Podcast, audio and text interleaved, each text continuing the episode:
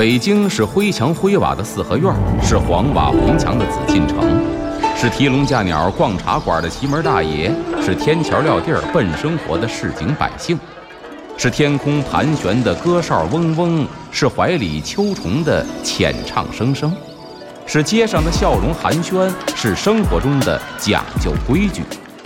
北京就是 FM 一零一点八，娱乐三里屯儿，阿龙说北京。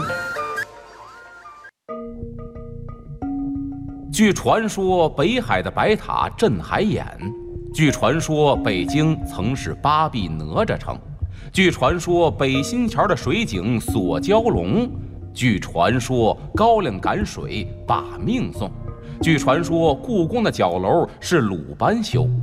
这北京的传说讲不尽，君请听阿龙为您讲传说。欢迎回来，这里是娱乐三里屯之阿龙说北京，我是王小宁。大家好，我是阿龙。下边呢，咱再说一个老北京的传说故事。这故事呢叫挪钟。故事的发生地点在哪儿呢？这地方现在非常有名，就是北京啊北三环有一个大钟寺啊。这地方现在大家去那儿啊。我估摸着啊，因为我去过大钟寺，里边游人不多。去那儿的呢，去俩地儿比较多，一个是大钟寺啊，爱家收藏珠宝城；一个是呢，大钟寺金五星批发市场。当然，确实让这地方非常的有名儿。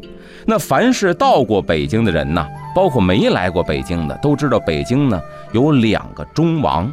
哎，那么这钟王呢，一个说的是啊，这个大钟寺里边的永乐大钟。一个呢，说的是北京钟楼上悬挂的那口大钟。如果说真要评一个钟王的话啊，个人倒觉得呀，这钟楼上的钟王应该是当之无愧的。据说那个是六十多吨，但是呢，这个大钟寺里的永乐大钟啊，啊也不简单，是四十多吨。这两个可巧了，都是永乐年间的，所以呢，都叫永乐大钟，以至于很多人呢，把这两口钟给它混淆了。说这个大钟寺啊，就是距离西直门内啊这四五里地的大钟寺有一口大钟。这大钟寺正名叫什么呢？叫觉生寺。这觉生寺啊有一个钟楼，咱顺着这个悬梯啊爬上去，站在楼板上，说一个成年人这个儿啊，您一米七几吧，这个儿，不过呢就是钟鼻儿那么高。这钟鼻儿是什么呀？就是挂钟的那个钮啊，好大的一口钟了。这大钟嘛。这大钟不大，它也撑不起钟王啊。说这口钟到底有多重呢？咱们说说这个真实的史料记载。说这大钟啊，高度是六米九四，您要记住，将近七米。这钟口的直径呢是三米三。这个钟的厚度是多少呢？这个壁厚是两点二厘米，而且呢铸着经文是二十二万七千多字，就将近二十三万字。并且呢，有传闻说这是明代书法家沈度的手笔写的，全都是楷书。那么更有甚者呢，说这个钟上啊铸的是《华严经》，但是经过实地走访，我发现其实他住的并不是《华严经》，而是一些其他的经文。那么这口钟呢，确实也是够大的。那关于这口钟是怎么一个来历，它怎么来到大钟寺的？当年为什么铸这口大钟？在老北京老辈人的嘴里呀。就有了这么一个传说故事，说这个呢，又是明朝永乐皇帝朱棣那会儿的事儿。说这燕王朱棣呀，当了皇上之后，他最怕的是什么呢？最怕就是老百姓推翻他的宝座。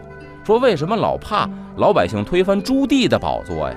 这是跟真实的历史有关系的。因为咱知道朱棣呀，这皇位来的是名不正言不顺。对吧？并且呢，有这个史学家呀去考证说，朱棣刚开始定都也是在南京，后来为什么一个劲儿的非要搬到北京，在北京建一个紫禁城呢？说也是因为啊，舆论压力太大。说别看皇上那会儿也得注重舆论压力，因为您这皇位啊来的太不光彩了，并且呢，说朱棣这个人呢疑心比较大。说当时做燕王的时候，第一方面是对北京的地理啊地形比较了解。这是他的这个根据地，另外一个呢，也是当时北京这个地方啊，它这个地理条件太特殊了。你看北京再往北，对吧？宣化、大同、张家口，这全都是军事要塞。那么当年朱棣也就是把着军事要塞挥师南下，把自个儿侄子逼的是活不见人，死不见尸，夺了皇位。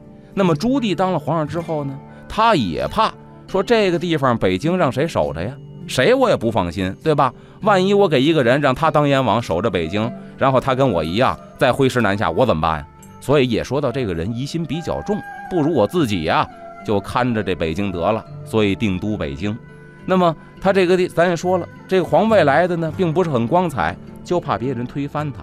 那么他为了消灭这个民间的反抗力量，有这么一个说法啊，但不见得是真的。既然传说嘛。说就派这个军师姚广孝干嘛呀？收集老百姓家的铁器，因为那会儿是冷兵器时代呀，对吧？把铁器都收走了，你就没有钢铁呀，去练这些冷兵器了。你想造反，手无寸铁，你也办不到。所以呢，把这些铁器收来之后，就铸了一口重达八万七千斤的大钟啊。老北京传说八万七千斤，其实呢是四十来吨。那么传说当中是刻了全部的《华严经》的经文，说这样呢，第一，老百姓手里没有铁器，他不容易造反；第二一个呢，这钟上铸了经文之后，每天咣咣这一敲钟，声音呢传播出去，就好像啊在传播这个佛教的教义一样，可以让老百姓呢都受到这个感化，不再想着起义造反。那么这口大钟啊，不知道因为什么缘故。啊，就说啊，沉到了西直门外这万寿寺前边的长河的河底下去了。这地方呢，现在如果去啊，咱看得见，就是北京西郊动物园啊西边一里多地啊，并且万寿寺呢也在。这是当时老百姓的一说法，沉到这河底下去了。经过了明朝，又经过了清朝的前期，始终啊也没人想到捞它，甚至啊谁也不知道这河床的底下有这么一口大钟。这是一种说法，另外一个老北京的传说呢，说这钟啊，当时铸好之后，在北京铸钟厂铸的，就是北京现在啊这鼓楼旁边有一个铸钟厂胡同。说在这儿铸完之后呢，到了明朝的天启年间，话说呢，有人啊也是算命的，跟天启皇上说，说今年呢咱们不适宜鸣金，不能够敲这东西，所以把它放躺在了万寿寺的院里边。关于这口大钟呢，有这么两种的传说版本，啊，那么咱还说这个沉到河底这个传说版本，这一天呢，谁也说不清到底是哪一天。忽然呢，有一个打鱼的老汉就发现呢，这河底下有一东西，啊，结果老头呢水性也好，自己沉下去拿手一摸，哎呦呵，一口大钟，当时这消息可就传开了。当然了。不多的时候呢，也就会当做一件稀奇的事儿，就传到了这个清朝的皇上耳朵里头去了。哦，一个老汉西直门外发现一口大钟，这清朝皇上啊知道了这件事儿，马上呢给这管工程的大官下了一道旨意，叫他们呀要把这口钟打万寿寺，哎，河底下捞出来，然后呢给我挪到觉生寺去。所以您看这个呢，又是一传说故事。为什么呢？是大钟先挪过去啊，后建的寺院。他呢倒是指定给挪到这个觉生寺去啊，并且呢，在这地方啊，给我建一个钟楼。这工部大官啊，奉了皇上旨意，就派了一个监工的，派了几个官员过来之后呢，召集一帮工匠，开始吧，咱捞钟吧。这捞钟呢，倒是好捞。大伙知道，以前咱也学过一课文啊，就捞这个。黄河大铁牛，我记得是对吧？那在沙子里边非常的难捞，怎么办呢？先把这个船上边放上这个石头，把船呢给坠下去，让那吃水线特别的高，然后在船上啊搭起架子，拴上绳子，派这水性好的潜到水底，把绳子拴到这个大铁牛上，然后再把船上的石头啊，包括沙袋往这河里扔，这样呢船的负重减轻了，它吃水位啊越来越低。这样的话，就把这个大铁牛啊从泥里给拔出来了。咱学过这课文，所以捞钟呢还算是好捞。但是有一问题，挪钟怎么挪呀？这钟是捞上去之后就放在了万寿寺里边。好家伙，四十多吨的，当时挪到觉生寺，这地理位置我也没量过啊。但是大伙儿直观的想一下，就是打动物园的北门给挪到北三环大钟寺桥。您说说这个距离？怎么挪呀？工匠们也是想不出法子来。当时捞钟的时候是夏天捞出去的，这眼瞅着快过了一个秋天了，还没想出来怎么挪呢。这工部大员呢就催促这个监工的，这监工的呢就催促啊这工头，反正一级压一级，大家伙啊是谁也没有好法子，真是烦透了心了。那么后来该如何是好呢？咱们下节回来再接着说。欢迎回来，这里是娱乐三里屯之阿龙说北京，我是王小宁。大家好，我是阿龙。那说到钟捞上来之后，可过了一个秋天，大伙儿也没有好法子，怎么挪这个钟呢？等到了九月份了，阴历九月份呢，这外边开始下起秋雨来了。这工头啊，还有工匠就更心烦了。大家伙儿啊，凑在一起干嘛呀？你掏俩钱儿，我掏俩钱儿，咱呢打点零酒。咱在工棚里边喝闷酒吧，因为实在是没辙了。这工棚里边呢，有一个青条石，从工地上搬过来的。这石头底下呀，架上青砖，就成了一个条案，一个桌子了。那么这帮工匠呢，每天在工棚里边吃饭呢、喝酒啊，都在这个青条石上，啊，就把它当桌子了。这青条石的一头啊，坐着工头。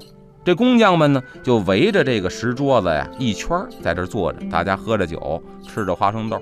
这时候工棚上边啊，困了，还漏雨。你想工棚啊，这质量不会特别好啊，都是席子搭的，往下滴答滴答漏雨，哎，漏水了。哎，这挪钟的事儿还没想出来呢，谁能在乎漏水不漏水？漏就漏呗，没这心思。这水呀，可就滴得到这个大青石做的这桌面上了。大家伙坐这儿啊。正喝酒呢，其中呢有一个工人就端起酒盅来，那意思啊，来咱干一杯，啊，刚要端这酒盅呢，没想到他呢对面一个老李头说我不行了，今儿喝的忒多了，这么着吧，你替我干一杯吧。哎，这工头呢端起酒盅来，因为这手啊沾了水了，这酒盅夸叽就滑了，滑完之后吧唧掉在这桌面上，这盅酒可就洒了。大家伙都说：“哎呦，可惜了的，哎呀，糟蹋一盅酒啊！”旁边呢，一个平时不爱说话的人，因为话少，所以大伙呢给他起一外号叫哑巴。这小哑巴就说话了，说：“这个那盅太滑了，你别举，递给他，你从桌上推过去不就完了吗？”哎，这话说完之后呢，谁也没在意，还是闷头的喝这酒。但是这一当忽然有个工匠就蹦起来了，拍着大腿说了：“哎呦，对呀。”刚才哑巴说的有道理呀，大伙问他你嚷嚷什么呀？这姑娘说：“那哑巴不是说了吗？这钟不就是跟那个大钟谐音吗？对吧？他说这酒盅太滑，你端不起来，你推过去不就完了吗？这言外之意就是那大钟如果滑能推过去，咱不就可以挪到觉生寺去了吗？大伙一琢磨，哎，对呀。”于是乎呢，拿这酒盅啊，在这青条石上做实验，泼上水之后，拿这酒盅在青条石上一推，你还别说，还真能滑出去一点儿。哎，咱就按照这方式来，那什么时候动工啊？这么着，这个呀，青条石沾了水，它滑；咱门口这土地泼上水啊，全吸进去了，这不行。所以说，咱得另想辙把钟给划过去。咱都知道老北京啊，那会儿水井特别的多，恨不得呀。没多少这个地，没多少距离就有口水井。按现在话说，半占地一口井，甚至每个胡同都有井。说这正好是一个好资源。咱们呢，等到冬天再开始挪这钟。但是现在咱可就得开始着手做准备了。人说怎么做准备呀？咱呢，从这个万寿寺到觉生寺啊，咱们开一条浅河。说是浅河呀，就是挖一槽子。哎，这槽子多宽呢？钟有多宽，这槽子就有多宽。然后呢，咱赶到冬天的时候，三九天咱从这井里边啊往上滴了水，然后呢，沿途就在这槽子里边泼水。那么隔一宿之后，等到这个水冻成了冰，咱把这大钟给挪到一个木板子上头，把这木板子搁这槽子里头，这底下可都是冰。你想想，这木板子在冰上，那滑出溜滑出溜的，这样一直咱可以拉到觉生寺，不就省了大事儿了吗？大家一说，嘿，这是一好办法。结果等到冬天，按照这个方式方法啊，大家开始挖槽子、放水、冻冰。结果这钟是顺顺当当的就拉到了觉生寺。这是老北京呢一个挂钟挪钟的传说。那么钟挪到了觉生寺，还得挂起来呢。这个当时啊，有史学家经过这个考证，说古人是有智慧的。为什么呢？先弄一个大土包啊，把这钟呢扣到土包上，然后呢在上边啊削这个钉子，再弄这个架子，外头再建钟楼，再把钟底的土呢一点一点刨出去。这样一看，这钟啊就是悬在半空当中的了。但是呢，我是实际走访这个大钟寺啊，发现这个古人的智慧确实了不得。为什么呢？首先来说，这钟啊挂在一个木房梁上。大家想想，一个木坨子得受多大的力？而且这木坨子旁边啊，这些个架子也是经过严密的设计的，就是说它这个力啊是卸的非常的均匀的，以至于它挂在这儿一直是屹立不倒。另外一个呢，这个大钟啊靠着一个钟钮把它挂起来，这钟钮上边呢有一个销子，这销子有多憨呢？当时我实地拿眼啊看了一眼的话呀，也就是一个成年男子。小臂的这么一个粗细，大家觉得这了不得了，挺粗的了。但您记住，如果这个粗细纯是一个铁钉子或是一个钢销子，我估计啊，这个剪切力受不了四十多吨。所以专家也说，这个销子一定是一个合金的。这看得出来，古人的智慧是非常高超的，并且呢，科学家还做过相关的研究，说这个剪切力四十多吨，而且呢是挂在一个销子上，但是它能够承受的。这个剪切力绝对不止这一个大钟。那么专家呢给出一个特别形象的说法，说这钟啊放在这地方，这销子能够承受住。如果说有人劲儿大啊，一推这个钟，让这钟呢跟荡秋千似的荡起来，跟你说这销子一样受得了。到什么地步它还能受得了呢？说如果真有一个大力士，一个大力神，把这钟啊给它倒着立起来。一松手，自由落体，然后呢，一百八十度，咵，这么悠下来，这个销子还能受得了，所以可以看得出来啊，它受的剪切力是多么的大啊，也看得出来呢，古人的智慧是多么的高超。所以现在如果大家去的话，那口大钟还是纹丝儿不动的挂在这个大钟寺最后那个钟亭里边，而且呢，因为有了这口大钟。所以大钟寺现在呢，也变成了古钟博物馆，里边放了各式各样的古钟，到那儿呢可以参观一下，长长知识。另外一个呢，也有人说说当年这个大钟从这个万寿寺挪到觉生寺，这么一个高超的方法是谁想出来的呢？大家又把这个目光啊集中在了那个工匠身上。咱前面说了，这工匠平时不爱说话。所以呢，大家伙儿给他起个外号叫小哑巴。但是呢，别看他不爱说话，关键时刻出这主意可救了大家一命。因为什么？工期到了，这钟挪不过去的话，可能大家伙儿都是罪责难逃。结果关键时刻他说了一句话，把大伙儿给点醒了。所以大家都说呀，这个人是谁呀？就是鲁班也转世，就是鲁班点醒了大家，才把这钟呢顺顺利利的给挪到了大钟寺。那么，当咱看这钟的时候啊，也应该注意几点。首先说呢，这钟都知道声音非常的洪亮，而且呢，其实啊，它也是一个法器，代表着呢，说当时佛祖传法的时候，声音如洪钟一般啊。另外一个呢，咱看这钟啊，古人的设计非常的有意思，上边那钟钮是一个什么造型呢？是一个蒲牢的造型。这蒲牢呢，据说是龙生九子之一，叫做蒲牢。他站在钟顶上，四个爪子抓着钟，这身子弓起来，正好呢形成一个钮，可以挂钟。那么据说呢，这蒲牢啊生活在大海里边。那么他呢最怕的一个动物是鲸鱼。说普劳见到鲸鱼之后啊，就开始吼叫，害怕的吼叫。他这个叫声就跟这钟的声音是一样的，所以预示着他的声音像普劳一样，并且以前呢说这个钟锤也很讲究，不是拿一个原木吊起来当钟锤。把这原木呢还得刻一下，给它刻画成了鲸鱼的形象，就寓意着普劳见到鲸鱼发出害怕的吼叫声，这个声音像钟声一样。哎，那么今天呢，咱们讲了几个北京的传说故事，更多的北京故事，咱们下期再接着聊。好的，感谢阿龙本期的分享，我们下期节目再见。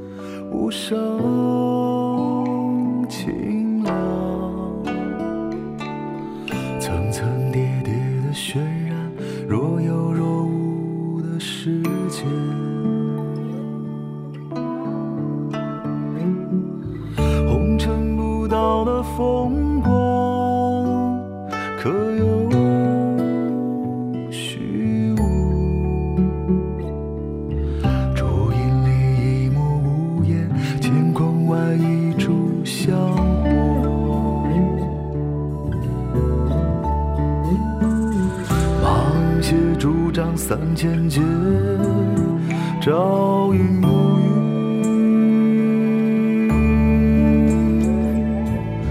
忽记酒肆偏前朝，白发诗人。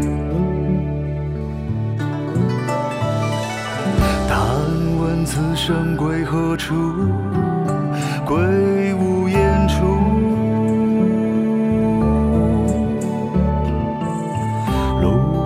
煎茶花酿酒，人间何年？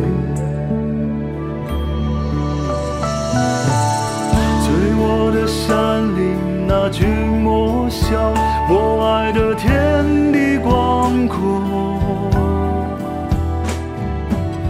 结伴那溪水啊，慢慢走，如可知桥流水忘记这半生，几次执着，我爱这世间无常。风吹过云动，还是心动，雨便是都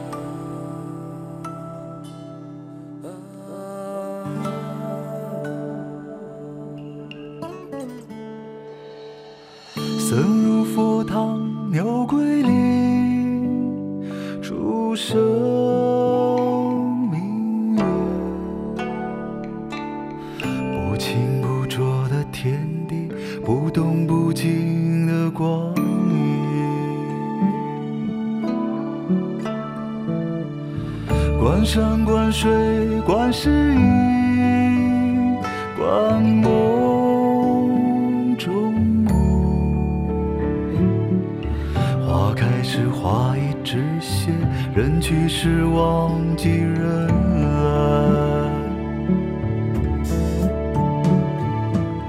剑舞众生三尺剑，如枕春风。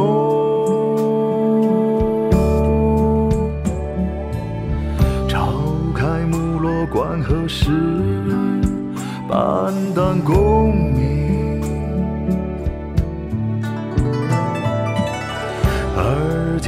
却来时路，来时无路。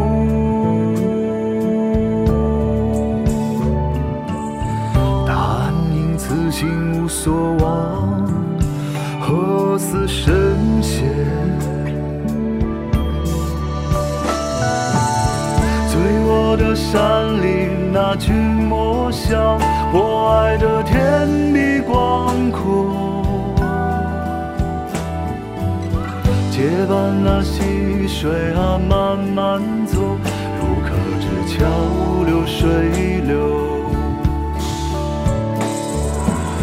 放低这半生，几次执着，我爱的世间无愁。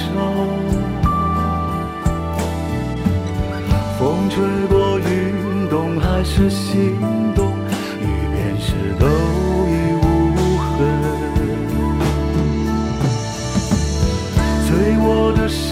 林，那君莫笑，我爱这天地广阔。十万菩萨对我一仙人，无穷处坐看云起。翻身看半生几次迷途，我爱的世